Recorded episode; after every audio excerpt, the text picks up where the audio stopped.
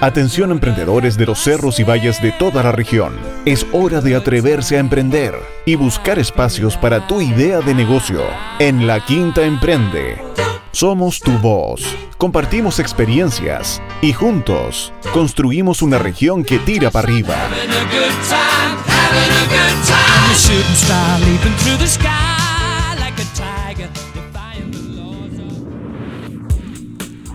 Hola a todos, estamos en un nuevo capítulo de La Quinta Emprende por Radio Retoque y por Radio Viña FM, acompañándolos como cada semana para conocer un poco más sobre el ecosistema de emprendimiento e innovación en la región de Valparaíso. Bueno, y nuestro ya sexto capítulo especial de LQE Radio en Casa, transmitiendo desde nuestros hogares, pero sin dejarnos de acompañar durante estos momentos. Y como siempre, en estos seis capítulos me acompaña Catherine Quesada, nuestra editora y periodista de La Quinta Emprende. Hola Catherine, ¿cómo estás? Hola, muy bien Jorge, un gusto saludarte, encontrarnos nuevamente y también saludo a todos los emprendedores que se suman hoy día a este programa en día feriado, jueves 21 de mayo. Así es, eh, y antes de conocer quiénes nos acompañarán eh, como entrevistados el día de hoy, y de qué va a tratar un poquito nuestro programa. Los invitamos, como siempre, a acompañarnos a través de nuestras redes sociales durante toda la semana, nuestra página web lqe.cl, www.lqe.cl, portal donde encontrarán toda la información respecto al ecosistema de emprendimiento e innovación en la región de Valparaíso, las cápsulas de estos programas, eh, los podcasts de en los distintos programas de radio durante los últimos años, nuestra revista digital y un montón de información para que puedan aprender un poco más sobre temáticas de emprendimiento y conocer lo que se está haciendo en la región. También acompañarnos a través de nuestras redes sociales, nuestro Facebook, La Quinta Emprende, Twitter, arroba Quinta Emprende, Instagram, La Quinta Emprende y nuestro LinkedIn de La Quinta Emprende, donde en cada una de estas redes sociales pueden contactarse con nosotros durante toda la semana. Eh, también mencionarles a nuestros auspiciadores, nuestros distintos partners que hacen posible la generación de este programa, así como de todos los proyectos de la Quinta Emprende. Saludamos a Corfo y el gobierno regional de Valparaíso, que ayudan a mantener nuestras vías de conexión con el ecosistema. Y también saludamos a LQE Marketing y Comunicaciones, nuestra agencia que apoya la producción de contenidos audiovisuales, fotográficos, elaboración de artículos, gestión de prensa y distintas campañas de difusión para eventos y convocatorias regionales. Si quieren potenciar sus estrategias de comunicaciones, pueden escribir a carol.altamirano.lqe.cl. Bueno, ¿Qué se nos viene, Catherine, para el programa del día de hoy? En este sexto programa ya de LQE Radio en Casa conversaremos sobre proyectos que se encuentran desarrollando en base a un trabajo colaborativo entre investigadores de distintas universidades y disciplinas. Jorge, estaremos con Cristian Ollanedel y también con Simón Gómez, quienes son coordinadores del proyecto Ciencia 2030 en la UB y USM respectivamente. También nos acompañará Alejandro Madrid, quien es investigador principal de un proyecto conjunto a la USM y UB que consiste en la creación de antifúngicos híbridos de origen natural para tratar los hongos de post cosecha. Interesantes invitados entonces que se unen a nuestro programa de hoy de LQE Radio en casa. Así es, conocer un poquito lo que se está haciendo en nuestras distintas universidades en ciencia, investigación, innovación y por supuesto esto, mucho de esto va a desencadenar en futuros emprendimientos para desarrollar todo lo que se esté investigando en las universidades, especialmente a partir de la colaboración interuniversitaria y multidisciplinaria. Así que sigan acompañándonos, vamos a ir con el primer tema musical del programa de hoy y volvemos ya con nuestra primera entrevista en la Quinta Emprende por Radio Ritoque y Radio Viña FM.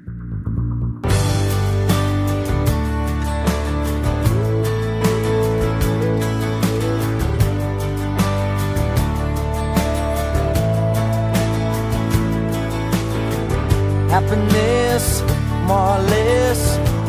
Changing me something in my liberty.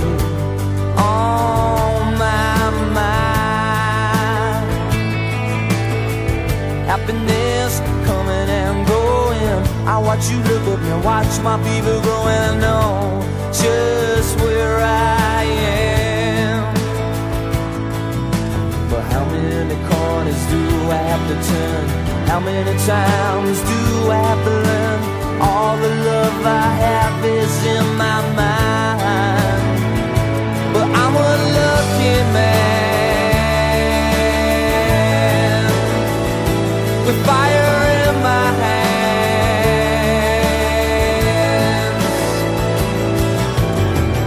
Happiness, something in my own place. I'm steady naked, smiling, I feel no disgrace.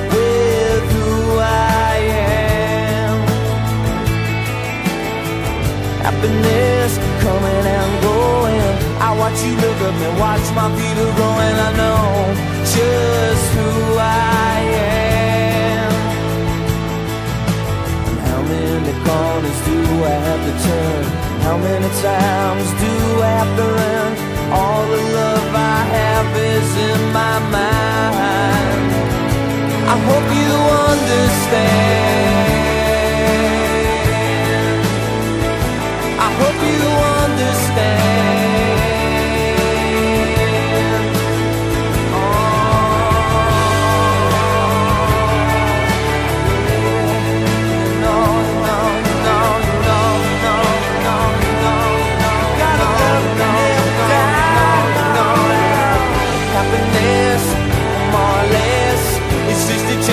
Something in my liberty. Happiness. I watch you look up and watch my people growing. I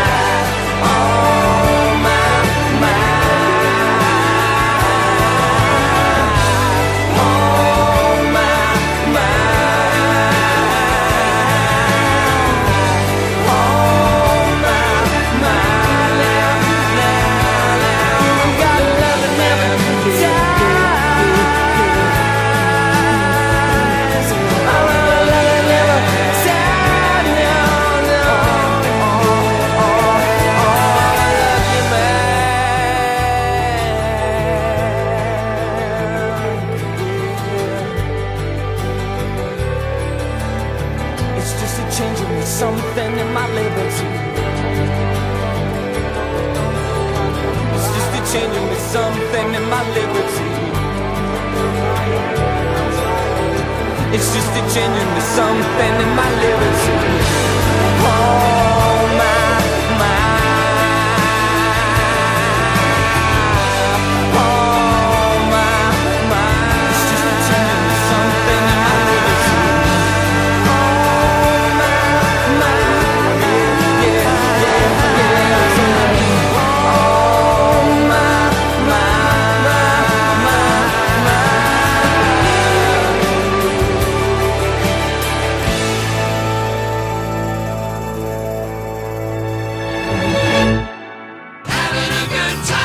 Porque la región de Valparaíso está llena de nuevas ideas y proyectos. Regresa La Quinta Emprende para seguir conversando sobre emprendimiento e innovación.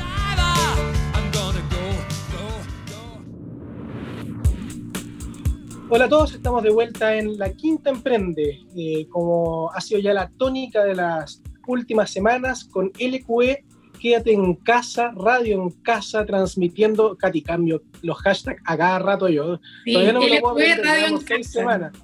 Soy el peor ahí de los hashtags de, de Twitter. Pero, pero bueno, el, el- el objetivo es el mismo, desde la casa, Sí. junto con todos. nuestra editora de La Quinta Emprende, eh, conversando sobre distintos aspectos de emprendimiento e innovación en la región de Valparaíso. Eh, y por supuesto, en este periodo enfocado en lo que ha significado la manera en que se está enfrentando esta pandemia del coronavirus y cómo desde eh, la tecnología, la ingeniería, la innovación, el emprendimiento y las distintas instituciones que están involucradas con estos temas en nuestra región de Valparaíso están aportando y colaborando en superar este periodo. Y en ese sentido tenemos unos muy interesantes invitados hoy día, Catherine, quienes nos están acompañando. Cuéntanos. Hoy nos acompaña y ya está con nosotros Cristian Ollanedel y Simón Gómez, coordinadores del proyecto Ciencia 2030 en la UB y USM respectivamente, que nos van a contar eh, de este proyecto que están desarrollando, cómo se ha abordado la colaboración y también la multidisciplinaridad. ¿Cómo están Cristian y Simón? Bienvenidos a LQ Radio en Casa. Hola, Catherine. Muy bien acá. Qué bueno. Hola, Catherine. Muchas gracias por la invitación. Gracias a ustedes también por, por contarnos de este proyecto. Bueno, primero preguntarles en qué consiste Ciencia 2030. Bueno, los proyectos Ciencia 2030 al- son hermanos de la Ingeniería 2030, son proyectos de Corfo, que se basan en la transformación de las facultades de ciencia, en este caso, ya para acercarlas a, las necesidades de la organización, a las necesidades de la industria, ¿ya? Cómo tomamos la ciencia y cómo la acercamos y cómo aplicamos la innovación en este proceso, ¿ya? Porque muchas veces para que la ciencia no quede guardada en un paper, sino que quede en un, en un dispositivo, en una solución, en algo que sea más tangible por las organizaciones, por la sociedad. No sé si Simón quiere completar. Sí, eh, eh, complementar un poquito lo que comenta Cristian, en el sentido de que, de que ciencia eh, es una iniciativa que parte de Corfo al leer un poco de su hermano que es Ingeniería 2030, que se orienta principalmente en la Facultad de Ingeniería. En este caso particular, Ciencia 2030 se orienta específicamente a las facultades de ciencias de las universidades. Y un poco el llamado y la invitación que hace este organismo es justamente cómo vamos a articular lo que, lo que hoy en día, de hecho, lo estamos viendo como una necesidad, es cómo llevamos eh, la, ciencia, cómo llevamos la investigación a generar un impacto positivo en la industria y, particularmente en la sociedad. Entonces, la invitación que hace, que hace Corfo y, que de alguna forma nosotros como consorcio, del cual estamos conformados la Universidad del Paraíso, la Universidad de La Serena y, nosotros como Universidad de Santa María, pertenecientes a universidades a la macro zona centro, por lo demás, eh, es justamente eso, tomar esa, esa invitación y, hacer una mirada interna de cómo las facultades de ciencias de nuestras casas de estudios eh, se, en el fondo se paran ante esta mirada, ante este, ante este nuevo escenario eh, que de alguna forma están viviendo las universidades hoy en día. Bueno, la, ciencia en los últimos años ha tenido un resurgimiento en términos de la, de la opinión pública desde, por ejemplo, académicos que han publicado libros de divulgación, como El profesor de la masa, y, por supuesto, la creación del Ministerio de Ciencia, que ha llevado a, la ciencia a estar más presente en, las políticas públicas y en, la discusión en general. Eh, ¿Cómo ustedes como consorcio eh, participan de eso? ¿Se hacen cargo en la activación a través de, por supuesto, la colaboración del rol que la ciencia está cumpliendo en no solo ampliar la frontera del conocimiento, sino que también en contribuir a soluciones inmediatas que la sociedad está demandando. Bueno, en ese mismo sentido, el, proyecto Ciencia 2030 tiene, ese es como, como diríamos, ese es su foco, ¿ya? Cómo hacer este impacto en la sociedad, cómo impactar en las organizaciones, cómo mejorar la calidad de vida de las personas, de las industrias, ¿ya? Cómo hacerlas más, más eficientes, más competitivas. Y en eso, y en ese proceso es donde estamos todos los días, ¿ya? Y de hecho uno no se ha, no se ha dado mucha cuenta porque no es que lo contemos tanto, pero desde uno revisando las investigaciones de los académicos, eh, no sé, cómo estamos apoyando, nos, por ejemplo, con, eh, con cosas tan sencillas como, por ejemplo, mejorando la pesca artesanal, como haciendo que los lobos marinos, por ejemplo, no, no caigan en las redes, como eh, cuidando, no sé, por el medio ambiente, trabajando con bacterias, bacterias que son de vida libre en el mar y que las son capaces de tomarlas, modificarlas, y ahora que sean capaces de degradar petróleo, por ejemplo, limpiar las playas, ¿ya? Cada, hay un montón de iniciativas que se generan en silencio en las universidades y que están cada día eh, mejorando la calidad de vida o potencialmente podría mejorar la calidad de vida de muchas personas y la competitividad de las empresas. ¿ya? Así que es pues parte de, la labor propia del, del, consorcio y de lo que estamos realizando en, la, en, la, en las facultades de ciencias. ¿ya? Así que súper bien. O sea, esa, esa figura del, del, científico que está encerrado en su laboratorio haciendo experimentos eh, y solo publicando papers que otros científicos como él solamente van a leer, ya está quedando cada vez más en el pasado, el científico se está involucrando, no estoy diciendo que lo otro no sea importante, pero está complementando todo eso con eh, o sea, no podemos decir un trabajo más aún. pero, pero la idea es que las universidades están migrando hacia ese enfoque de impactar en la sociedad. ¿ya? la tercera misión, ¿ya? La, este triple hélice, ya pasó una cuádruple hélice. ¿ya? Aparte de ser las universidades, la empresa, la, comunidad, ahora la, la organización de la, de la sociedad civil también son parte de esto. Entonces, cada día más las universidades tienen que ser actores relevantes en la transformación de su entorno. ¿ya? Una, una comunidad, un territorio tiene que verse muy beneficiado por la, porque haya una universidad dentro de su entorno. No sacamos nada con que, como dijimos, el investigador trabaje dentro de su laboratorio y nada de eso fluya y permea a la sociedad. ¿ya? Es parte de lo que se necesita. ¿ya? Así que sí, todo, todo, todo el cambio tiene que ser hacia allá. Cristian, eh, Simón, y en este proceso de transformación, ¿cómo han podido coordinar la colaboración, la multidisciplina? ¿Cómo ahí han, permitido que esto siga adelante y, cómo organizan las distintas tareas o misiones que tienen como consorcio? Eh, sí, mira, en ese sentido, eh, creo que el, particularmente a la Universidad del Paraíso y la Universidad Santa María nos favorecen que estamos ubicados geográficamente en un mismo espacio, en un mismo territorio.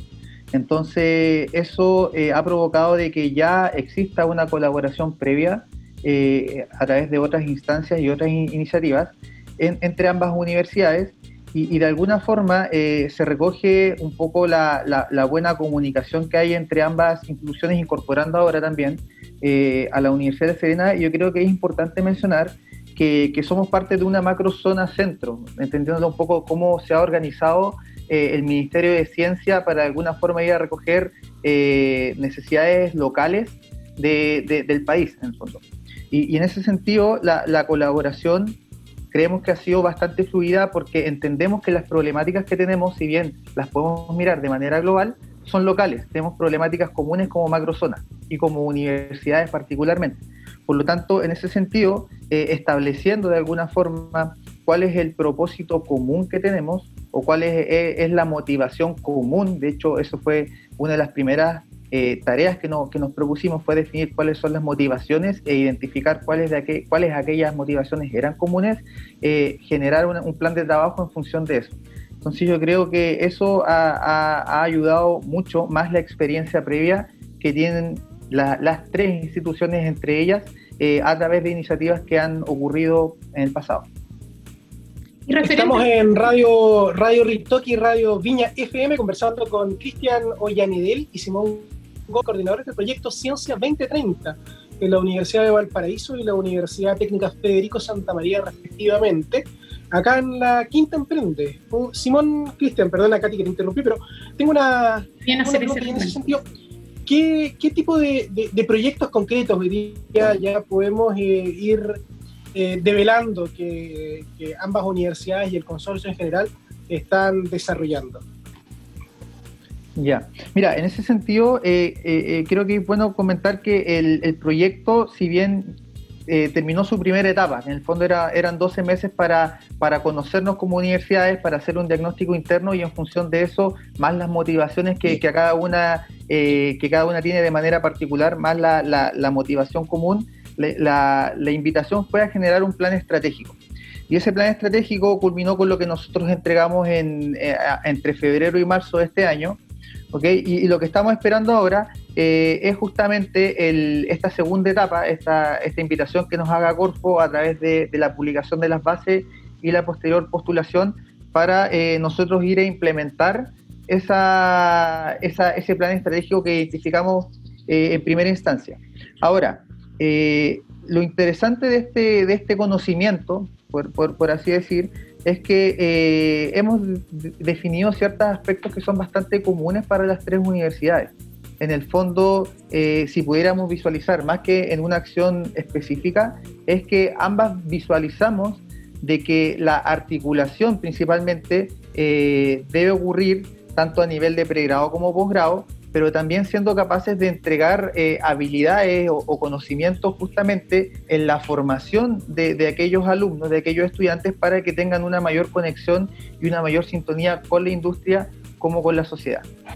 Eh, hay, otros temas que son bastante eh, también importantes de resaltar, como por ejemplo nosotros seguimos visualizando de que, de que, la investigación juega un rol clave dentro de, de esta cadena, por así decir, eh, y por lo tanto el fortalecimiento de, la investigación propiamente tal también es uno de los temas que, tenemos visualizados a considerar. No sé si ahí Cristian querrá eh, complementar con, algo más.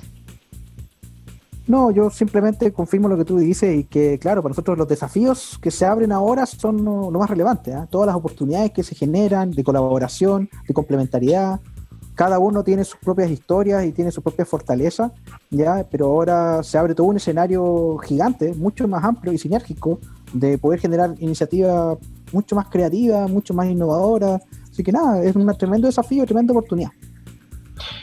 Se, han mencionado eh, varias palabras como colaboración, complementariedad, lo multidisciplinario, eh, que hace 10, 15, 20 años quizás no eran tan recurrentes en, las universidades, se trabajaba en silos dentro de cada una de las universidades, incluso cada escuela o cada, eh, departamento trabajaba de manera independiente y sabía un poco lo que hacían otros dentro de la misma universidad. Eso ha cambiado radicalmente en los últimos, en los últimos años. Proyectos como, es, como este eh, promueven esa multidisciplinariedad. Eh, en este proyecto en particular, ¿qué disciplinas, por ejemplo, se encuentran involucradas que hacen que el proyecto sea multidisciplinario?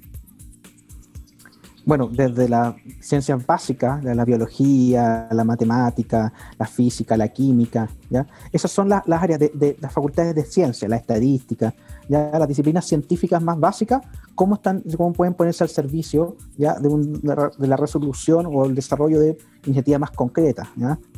Pero eso tiene mucho que ver con, con el desarrollo de la innovación también, ¿ya? Porque hay que entender que la innovación es una cuestión de personas, ya, no es una cuestión de recursos, no es una cuestión de dinero, ni de cosas espacios físicos, es una cosa de personas.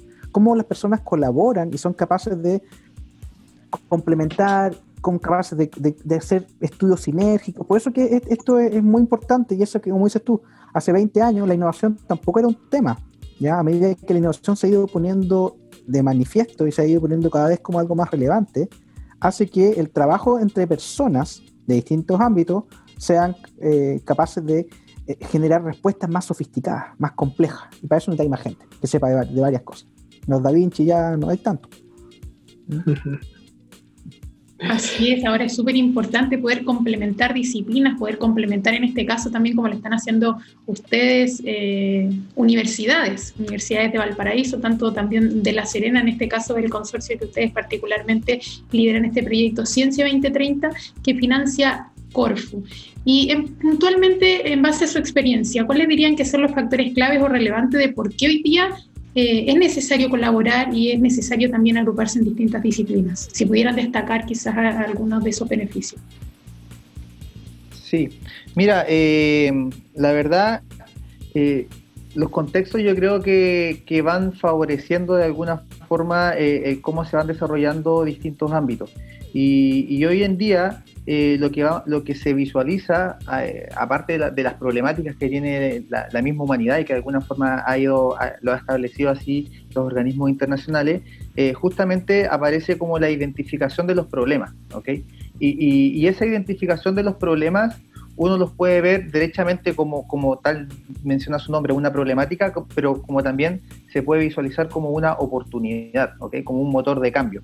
Y en ese sentido, eh, las redes y, particularmente la colaboración juegan un rol bastante importante en cómo uno va siendo capaz de resolver esos problemas.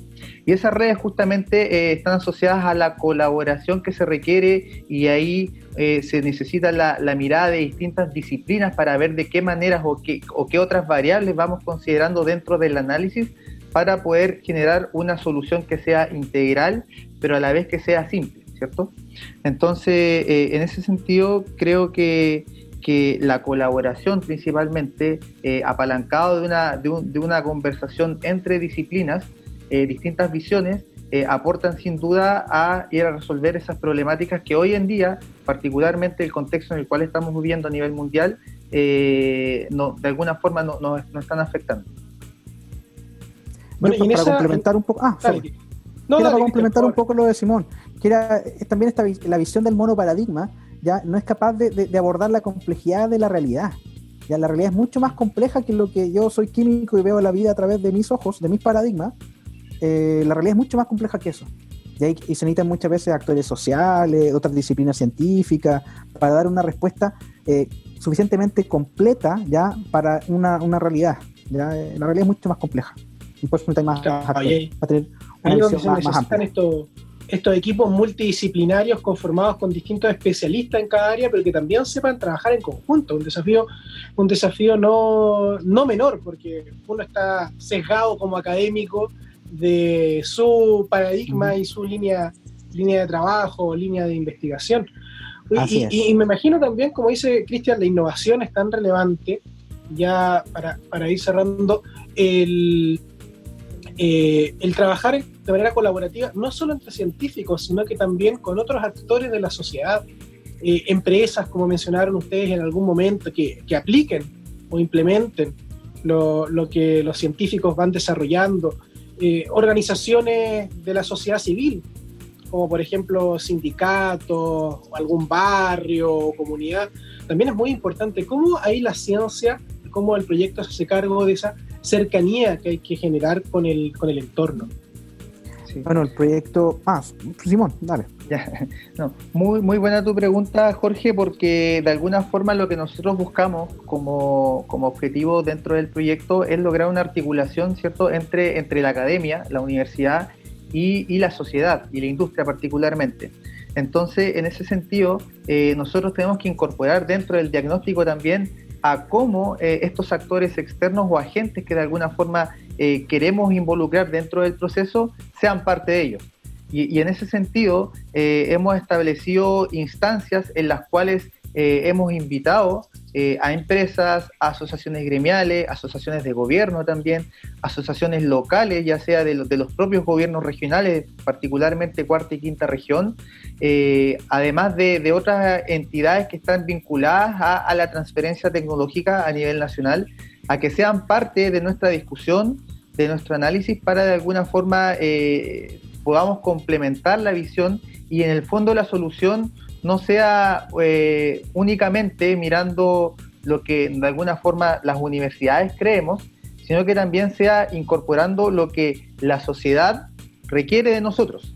Entonces, en ese sentido, creemos que, eh, la sociedad y la industria, representados por estos organismos consultivos que le hemos denominado, juegan un rol muy relevante desde el punto de vista tanto de las definiciones estratégicas como también eh, cómo materializamos esto en la operativa. Cristian, ¿querías complementar algo? Sí, es que súper de acuerdo y, y, de hecho es parte esencial de, esta, de este impacto que se puede generar desde el punto de vista de, de la articulación y el impacto real de las tecnologías. Porque el desarrollo de soluciones tecnológicas innovadoras ya necesitan la incorporación temprana de los stakeholders al proceso de innovación, ya porque así se hace un co-desarrollo y todos los actores son corresponsables. Entonces no es como que, oye, yo inventé algo y te lo impongo. No, es como desarrollamos algo porque tú lo necesitas y tú me fuiste diciendo ¿ya? Y fuimos todo este rato retroalimentando de cómo queríamos construirlo, ¿ya? Entonces nos hacemos corresponsables. No es algo que yo te impongo, sino algo que construimos entre los dos, ¿ya? Y eso es, viene validado desde su inicio, lo cual hace mucho más fácil, después una transferencia tecnológica, hace mucho más fácil que esta innovación genere un impacto y hace mucho más fácil también, como digamos, lo, disminuye los costos de transacción, ¿ya? Ya nos conocemos, tenemos confianza y sabemos que tú estuviste desde el principio, me crees lo que te estoy contando. Ya, esa es parte de, la estrategia. En, ese sentido, sí, me gustaría complementar un poco la, visión que comenta Cristian, eh, muy de acuerdo por lo demás, porque hoy día yo escuchaba a, Carolina Torrealba, la subsecretaria del Ministerio de Ciencia, eh, y ella comentaba acerca de un informe o caracterización de los emprendimientos de base tecnológica que hay en Chile, ¿okay? Eh, principalmente concentrado en tres regiones, ella mencionaba eh, al orden de 600, pero ahí aparecía una característica que a mí me pareció bastante interesante y es que eh, alrededor del 50% de estos emprendimientos que hoy existen, eh, particularmente en Chile, que tienen base tecnológica, base científica, surgieron, de, surgieron dentro de una misma organización, dentro de una misma empresa. Entonces, eso yo creo que es bastante importante de mencionar porque de alguna forma la mirada eh, y particularmente lo que es el emprendimiento de base científico-tecnológica no es únicamente lo que se desarrolla eh, en, el, en el, como un resultado de investigación, ¿cierto? Eh, y que de alguna forma es la mirada única que tiene el, investigador o el académico, sino que también se ha, se, ha, visualizado así de que también es importante incorporar dentro de eso a las problemáticas reales que tiene la industria.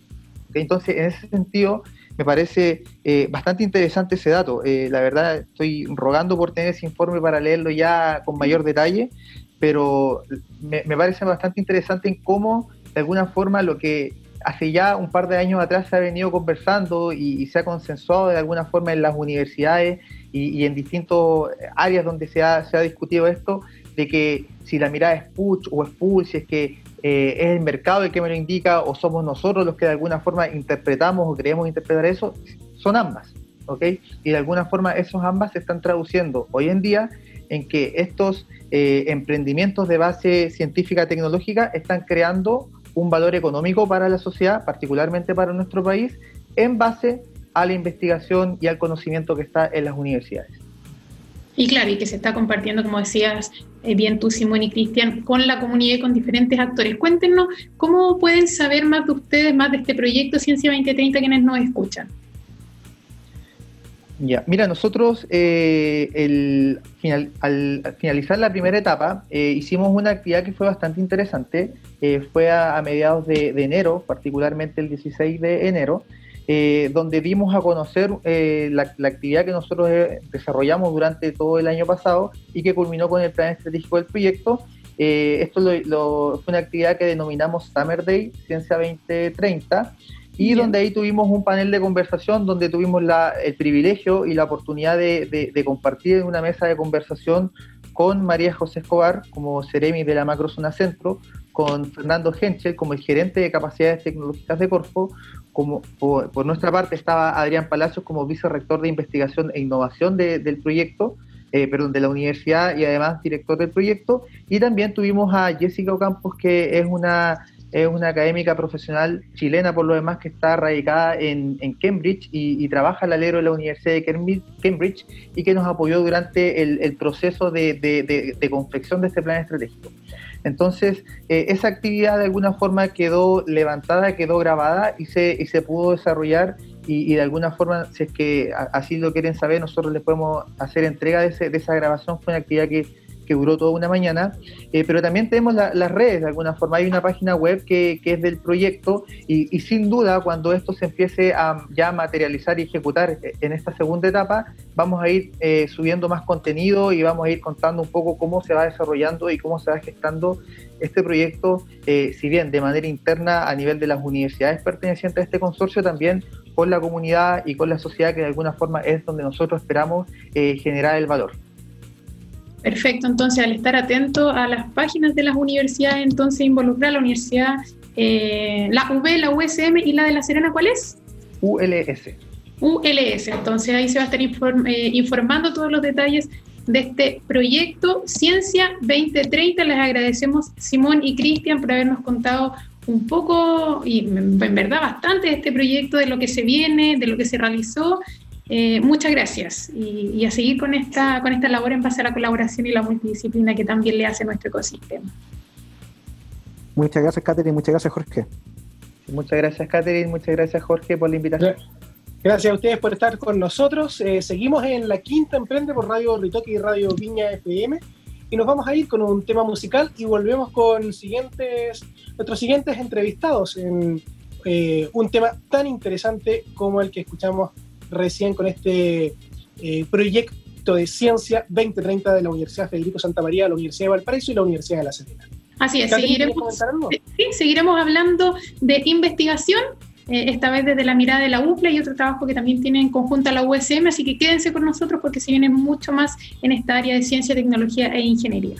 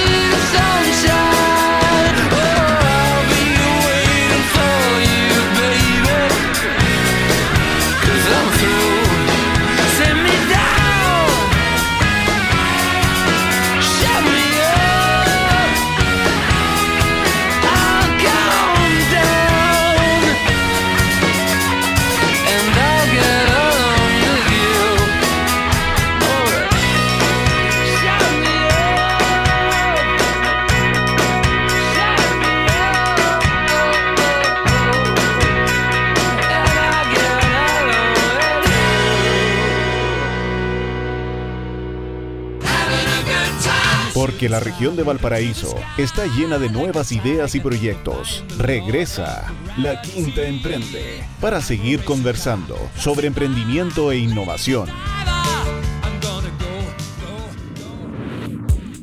Estamos de vuelta en la Quinta Emprende por Radio Ritoque y Radio Viña FM, conversando sobre la importancia de la colaboración y los distintos proyectos a nivel científico eh, y de innovación que se están desarrollando en las distintas universidades de nuestra región.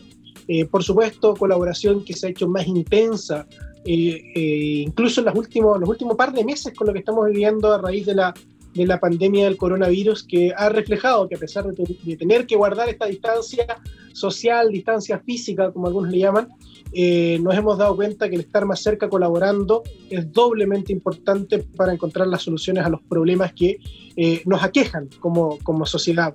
Y en ese sentido nos encontramos ahora con otro tremendo invitado, Catherine, que nos va a contar un poquito sobre lo que se está haciendo en otro proyecto científico dentro de nuestra región. ¿Con quién estamos, Catherine? Así es, ya estamos con Alejandro Madrid, investigador principal de un proyecto que se está realizando en conjunto entre la UPLA y la USM, que consiste en la creación de antifúngicos, ahí me va a corregir después si está bien pronunciado, híbridos de origen natural para tratar los hongos de post cosecha. Suena bastante interesante el proyecto, así que ya queremos saber, eh, Alejandro, de qué se trata. Pero primero, ¿cómo estás? Bienvenidos a LQE Radio en Casa. Hola, muchas gracias por la invitación. Sí, me encuentro bien. Eh, bueno, guardando la, cuarentena igual que todos, ¿cierto? como uno trabaja en una universidad, en la universidad están suspendidas las clases. Tanto el trabajo en el laboratorio no lo puedo desarrollar, pero sí trabajando con mi red por, eh, digamos, por, por, los medios digitales, como, se, como estamos haciendo la entrevista ahora, y preparando un proyecto también en base a lo que ustedes hicieron la introducción, un COVID y también un, un fondo irregular en cooperación con un amigo de la Universidad de Bio. Súper bien. Y puntualmente, Alejandro, respecto a este proyecto de la creación de antifúngicos, ¿en qué consiste el proyecto que están desarrollando junto a la USM? Porque tú eres investigador de la UPLA. Sí, yo soy el, director principal del proyecto. También tiene que ver acá la Universidad de Valparaíso. ¿Ya? Somos tres universidades, porque yo soy el director principal del proyecto, investigador principal, y está el co-investigador de la Universidad, de la Universidad Valparaíso, el doctor Iván Montenegro, y por la Universidad Santa María, la doctora Katy Díaz. Eh, bueno, les cuento, el proyecto lo que busca es poder eh, combatir un hongo que hasta muy poquito, eh, hasta el año 2018, era un hongo cuarentenario aquí en Chile, que es la Molininia fructícola. Es un hongo que afecta principalmente a los carosos, ¿ya? O sea, hablemos de fruta de cuesco, Vamos desde el espectro, desde una guinda hasta un durazno conservero. Entonces genera muchas pérdidas, principalmente porque ataca a la fruta. Si bien ataca al árbol o, al arbusto en, esta, en cuestión, principalmente se enfoca en degradar la fruta que ha sido eh, reservada para, digamos, para exportación, ya que, como ustedes saben, no se pueden afectar lo, la fruta de exportación con químicos, nosotros estamos tratando de buscar a base de un sustrato natural la modificación de esta con técnicas, digamos, que son amigables con el medio ambiente, como es el ultrasonido, tratar de generar híbridos de estas moléculas naturales para poder obtener finalmente un antifúngico y después una presentación que es como una especie de nanoemulsión para poder eh, proteger estos, estos frutales desde el ataque de este tipo de hongo, que es un hongo bastante oportunista. ¿Mm? Oye, ¿y, por qué para este trabajo es necesario eh, la alianza, el trabajo colaborativo entre tres universidades? ¿Qué, qué aporte se genera al reunir especialistas de, distintas universidades? Mira, yo, yo, siempre, en todas mis charlas, donde estoy, donde he dado entrevistas, siempre he apelado a la eh, multidisciplinariedad. ¿A qué me refiero con esto? Es que como es un proyecto que abarca tanto la síntesis de una nueva molécula, la prueba en el contra el hongo, digamos, algo más biológico y algo más de materiales, que la formulación o la presentación de estos antifúngicos, es que uno tiene que generar equipos. Y eso es lo importante y creo que eso es lo que aporta este proyecto a generar un buen equipo de trabajo en la cual tanto la Universidad de Santa María está dando el aporte o el sustento desde un punto de vista de los análisis biológicos que se hacen de estas moléculas contra el hongo, y la Universidad del Paraíso con el experto que desarrolla las presentaciones para poder eh, generar, digamos, un, un, compuesto comercial con las moléculas que yo sintetizo. O sea, este tren está ejecutado de la siguiente manera. Yo genero la molécula en mi laboratorio, en el laboratorio de la Universidad de Santa María se hacen las pruebas biológicas tanto in vitro como in vivo, y el tercer componente que la Universidad del Paraíso genera la nanoemulsión o la presentación o las micelas, lo que vayamos a trabajar, para poder generar eh, el producto final, eh, cuál es el objeto de este, de este proyecto. Alejandro, ¿y esta colaboración se dio desde un principio o a medida que se fue desarrollando el proyecto también fueron incorporando la participación de estas disciplinas que tenían esta universidad en particular? Eh, no, es desde un, desde un, proyecto, o sea, desde un inicio del proyecto. Esto nace con las tres universidades. Exactamente. Eh, como uno, la génesis de este grupo de trabajo es, es variopinta porque eh, a la profesora Díaz yo la conozco en, porque trabajé en su tiempo en la Universidad de Santa María, pero ella es de un área totalmente distinta. En una charla me llama mucho la atención su trabajo, tomamos conocimiento de él, me entrevisto con ella, veo si tiene la voluntad de generar una cooperación. Y así venimos trabajando con ella hace harto tiempo. Nosotros también generamos un proyecto anteriormente en Kiwi. Y esto es como fue como la guinda de la torta de nuestro, de nuestro grupo de trabajo, en la cual se reivindicó con un fondo irregular. Entonces, eh, lo más importante en la ciencia, mi manera de ver, y sobre todo como ustedes lo plantean, del desarrollo de la región, es por generar alianzas. No en una sola universidad están los, especialistas en el tema. Lo importante es poder bajar un poco los egos y decir, mira, yo no me las sé todas, yo puedo trabajar en grupo, puedo generar la interdisciplina, que es lo más importante, y que son los proyectos que ahora eh, triunfan tanto en, Chile como en el extranjero, debido a que uno tiene que nutrirse de estos componentes que adolece. Como en mi caso, yo soy químico de profesión, doctor en química, pero solamente de la parte de productos naturales, me, eh, nutro con, colegas que desarrollan, digamos, la parte más biotecnológica y la parte biológica de mis moléculas. Y aquí en la región de Valparaíso tenemos una tremenda ventaja comparativa, porque por mucho que las tecnologías de la comunicación nos permitan acercarnos y, trabajar con alguien en cualquier lugar del mundo, acá las universidades están, como a nosotros siempre nos gusta decir, a un pasaje de micro. En 10 minutos estás en la, en la UPLA, en la Valparaíso, en la Católica, en la Santa María, eh, y yo creo que eso facilita mucho el trabajo multidisciplinario, ¿no?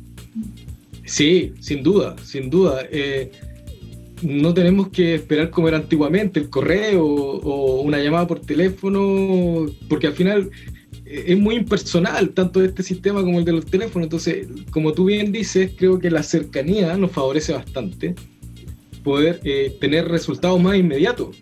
No tener que esperar y decir, por ejemplo, yo, yo trabajo también, colaboro con, con algunos colegas en Italia y bueno, hay que considerar que el envío solamente de una molécula se va a demorar 21 días en que ella la procese, en que desarrolle.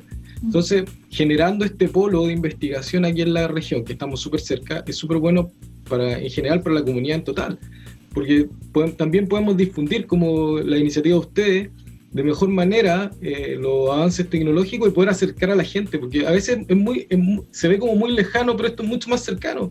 O sea, yo estoy viendo una patología que nos afecta a todos, porque todos comemos fruta, todos comemos durazno, o sea, muy linda, entonces creo que a veces hay que salirse un poco de ese sitial como que somos un poco inalcanzables y que se puede acercar perfectamente y sobre todo acá en la región que hay mucho, mucho, mucho material humano. Claro, un, desarrollo local entonces en base ahí a la colaboración y a la multidisciplina. Conversamos con Alejandro Madrid, investigador principal de un proyecto conjunto entre USM, V y UPLA, que consiste en la creación de antifúngicos híbridos de origen natural para tratar los hongos de post cosecha. Oye, Alejandro, eh, y bueno, los resultados de un proyecto como este saltan inmediatamente a la vista, eh, es beneficioso no solo para los productos que nosotros consumimos, sino que como tú también lo mencionaste, para la exportación. Eh, y por lo tanto genera riqueza y desarrollo en el, en, eh, el territorio, tanto regional como, nacional. ¿Cuáles son los siguientes pasos? ¿Esto va a ser un producto comercializable el día de mañana? eh, es algo que en el resto del mundo también va a generar interés, eh, no solo por la fruta chilena, sino que por el producto que generen ustedes en sí mismos. O sea, eh, las proyecciones, bueno, sí, pretendemos, bueno, como es un proyecto Fondesit, siempre hay que validar todas estas investigaciones con más de una o una publicación científica, ¿cierto? De alto impacto, o de corriente principal, como se, como se llama. Eh, pero lo posterior es generar eh, algún tipo de formulación especial para poder aplicar este, este tipo de compuesto o presentación, digamos, en, una, en un campo a nivel tanto nacional, regional como mundial. No hay que perder de vista que este hongo que estamos estudiando nosotros, nuestro grupo de investigación, es cuarentenario en China, es cuarentenario en Estados Unidos, en, Europa. O sea, es un, es un hongo bastante, bastante complicado de tratar. Perdón, eh, Alejandro, que te interrumpa. ¿Cuarentenario qué significa para quienes no, no conocen el concepto? Cuarentenario es que, eh, hagamos, bueno, ya que estamos en todo este, como, como el proceso que está el mismo virus, eh, que las cosechas no se puede, digámoslo, afecta bastante y tiene una gran eh, transmisión, igual que el virus, pero en este caso es un hongo. Tampoco existe un compuesto particular que lo controle. Y los, controladores que existen actualmente son bastante tóxicos para tanto para los operadores como para el medio ambiente como para el mismo árbol. Entonces, eh, eh, esto también es una pandemia, digámoslo, bajo ese concepto, lo que pasa es que no afecta al humano, eso sí hay que dejarlo súper claro, no afecta al humano pero sí afecta a todos los frutales que son del origen eh, de la fruta de cuesco. ¿Ya? ¿Y qué es la afectación, Alejandro? ¿La fruta se echa a perder, se contamina? Sí, la, fruta, háganse cuenta que es como un, frutal sano, como el que podemos comprar en los supermercados, ¿cierto? Que es igual que un huesillo, pero digamos con un hongo. Es como cuando a uno se le queda un hongo, o sea, una fruta con mucho más tiempo en una frutera principalmente ese otro hongo que afecta, pero el que, el que te queda es de color pardo, porque de hecho se llama la pobredumbre parda, ¿ya? o morena, es como... Es como, medio medieval el nombre, como la peste negra. Mira, para hacerlo más gráfico, ya que esto es, igual como si tú le arrojases eh, azúcar rubia a la, a la fruta aparecen como unos granitos así, igual que la azúcar rubia. Por eso se le dice la, peste morena. Oye, eh, Alejandro, y aquí entonces, tremenda, eh, más allá del valor científico en sí mismo, que eh, es por supuesto tremendamente relevante y, por supuesto al estar vinculado con la NID y con, con Fondesit, implica también la generación de publicaciones y material académico. también acá hay una innovación desde el punto de vista eh, de, producto y de proceso tremendamente potente. ¿Tú ves posibilidades para eh, la ciencia en Chile de desarrollar este tipo de innovaciones que el día de mañana incluso puedan ser comercializables y estar a disposición de, los distintos beneficiarios o interesados? Sí, mira, yo veo mucho potencial. Lo que pasa es que es como en, todo orden de cosas. Creo que eh, hay que ordenar un poco el cuento. ¿En qué sentido?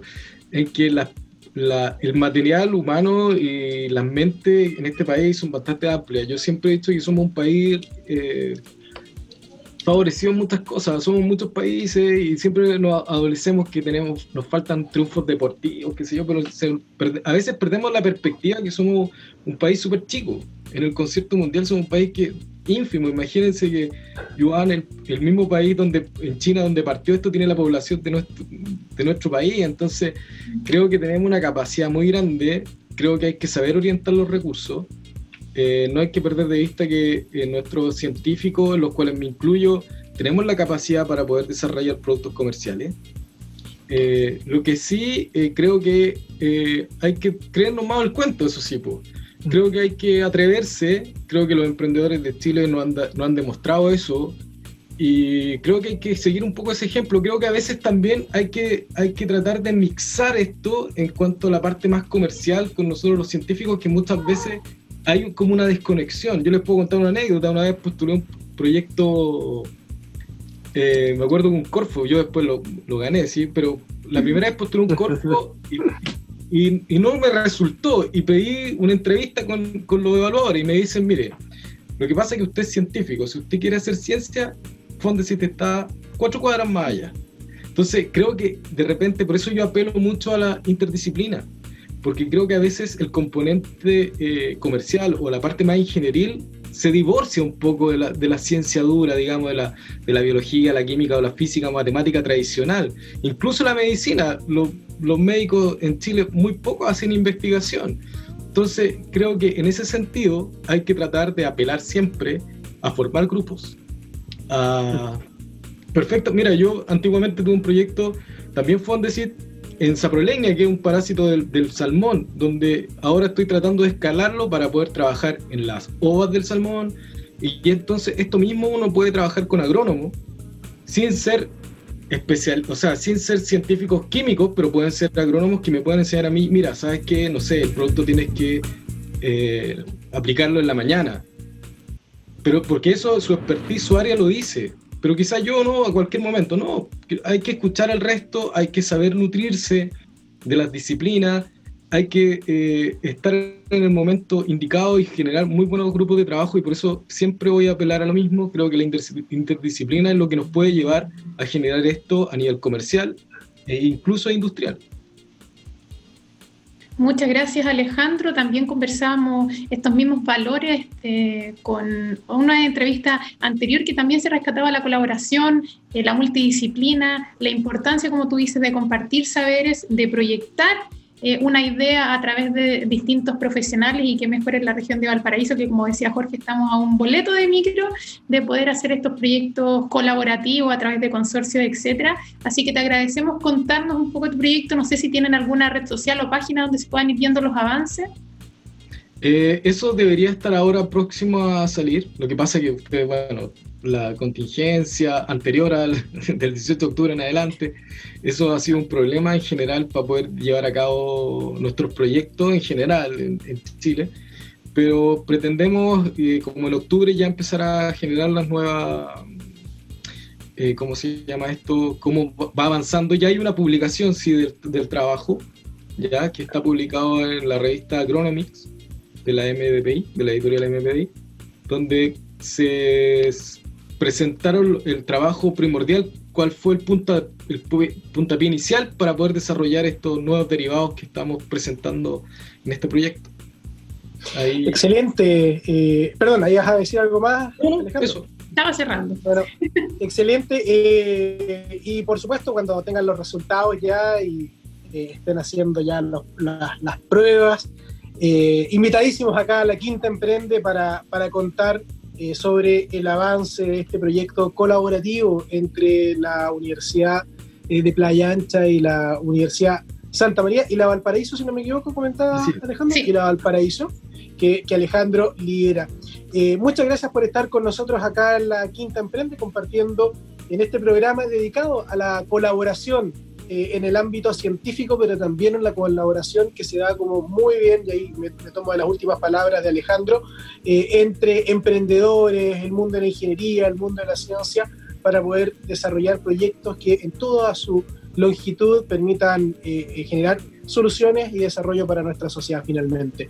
Katy, nos vamos eh, con el último tema del día de hoy, tema musical, y volvemos para cerrar eh, en el último eh, cuarto de la quinta emprenda. Alejandro, Así muchas con gracias. eventos y oportunidades. Sí, muchas gracias, gracias Alejandro. Gracias. gracias, Alejandro, que esté muy bien. Chao, chao. Chao.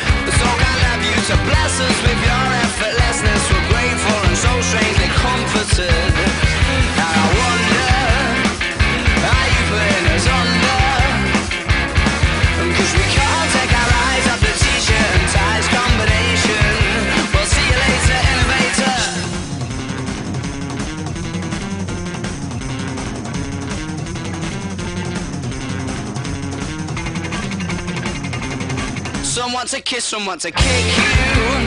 There's nothing that you couldn't slip through. Or at least that's the impression I get. Cause you're smooth and you're wet and she's not aware yet, but she's yours. She'll be saying, use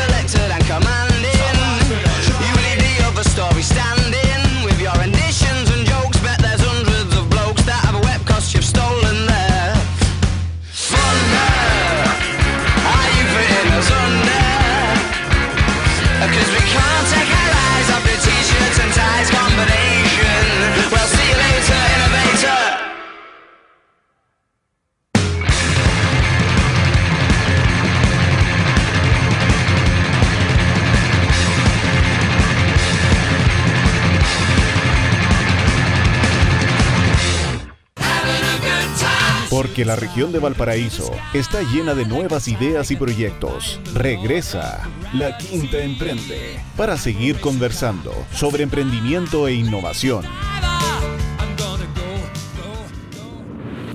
Estamos de regreso en el último bloque ya de, de la Quinta Emprende. Aquí tenemos nuestro pequeño blooper con la, con la Katy, pero eh, bueno, ya estamos en la... Está bien, pues gra- grabación en, en vivo, así que está bien que nos estamos acostumbrando también nosotros a este, a este sistema. Y bueno, Katy, ya se nos viene eh, la- las últimas eh, partes de este programa, eh, que como siempre eh, están relacionadas con contar los eventos y convocatorias que están en nuestro calendario colaborativo, que pueden revisar mayor- más en profundidad en nuestra página web en el portal de la Quinta Emprende www.lqe.cl.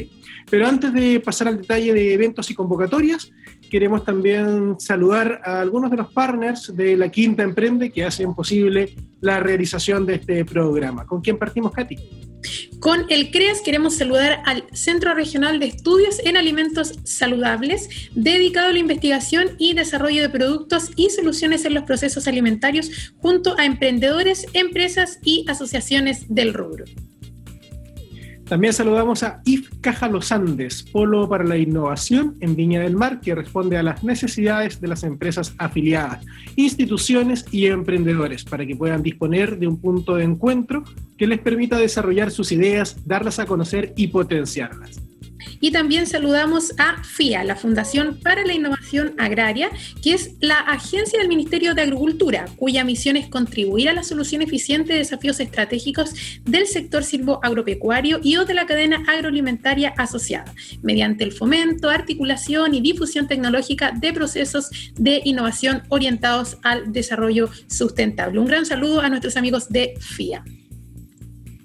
Así que saludamos al CREAS, al IF Caja Los Andes y a FIA, tres de los partners que eh, hacen posible la realización de los proyectos y programas de la Quinta Emprende. Vamos con eh, la última sección del programa de hoy, eh, nuestras convocatorias y eventos que pueden encontrar en mayor profundidad en nuestro portal web www.lqe.cl. De todas formas, les compartimos algunos de ellos. Les cuento que el primer evento se va a realizar este viernes 22 de mayo, que corresponde al webinar B, Negociación Win-Win, los beneficios de la colaboración a cargo de Nicolás Gada Thompson, coordinador general de COCOS, eh, Construcción de Consenso para la Sustentabilidad. El evento se realizará a las 15 horas y para participar encontrarán el link de inscripción en nuestro calendario colaborativo. Así es, y también los invitamos a participar del webinar Cómo crear tu estrategia de growth hacking, a realizarse el lunes 25 de mayo a las 15 horas. El evento es organizado por Seinova PUCB y estará a cargo de David Tramón, gerente de innovación y transformación digital en Digital Bank, fundador también de Capira Balab y creador de metodología lúdica para el desarrollo de competencias innovadoras. Inscríbete a través de nuestro sitio web también.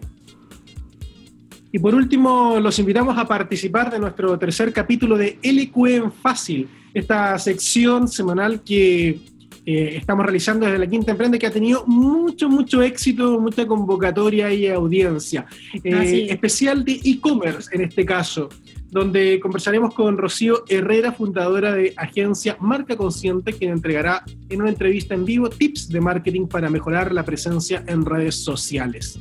Em, se va a realizar el próximo miércoles 27 de mayo a las 19 horas. Jorge, a través de nuestro Facebook Live, arroba la quinta emprende y podrán comentar y resolver sus dudas en el momento, también enviarlas previamente a través de redes sociales. Así que motívanse, corren la voz y todos a participar de esta instancia porque ya la distancia no es impedimento para poder capacitarse.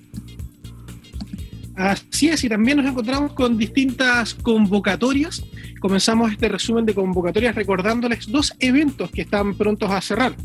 El llamado del Ministerio de Ciencia junto a la ANID a, investigadores e investigadoras de todas las disciplinas para postular a sus programas de investigación y Huawei Developer Challenge, que busca convocar a programadores y casas de desarrollo a lo largo del país y el extranjero con el objetivo de que pongan en práctica sus conocimientos y experiencias para migrar sus apps nuevas o preexistentes a la tienda de aplicaciones Huawei App Gallery. Ambas convocatorias, la de la NIT y la de Huawei, cierran el día 22 de mayo, este viernes, es decir, mañana, así que todavía queda un poco de tiempo para cerrar las postulaciones. Así es, últimas horitas. Y también queremos recordar la convocatoria de Gene PUCB, quienes invitan a postular a su programa de incubación Impulsa Más 2020, un paquete completo para acompañar a los emprendimientos sociales en el camino de validación de su modelo de negocios. Se basa en un acompañamiento personalizado con la finalidad de disminuir la incertidumbre y el temor asociado a lo que significa emprender de la mano de una incubadora que desde el 2013 acompaña emprendedores sociales como Gene PUCB. El cierre extendido de la convocatoria es el 31 de mayo. ¿Y cuál es la tercera, Jorge? Y finalmente los invitamos a postular al premio Emprende STEM, que busca reconocer y visibilizar a mujeres que están emprendiendo en áreas de ciencia, tecnología, ingeniería y o matemáticas, y a su vez inspirar y fomentar el aporte de la mujer en estas disciplinas. El cierre de la convocatoria es el día 29 de mayo del 2020.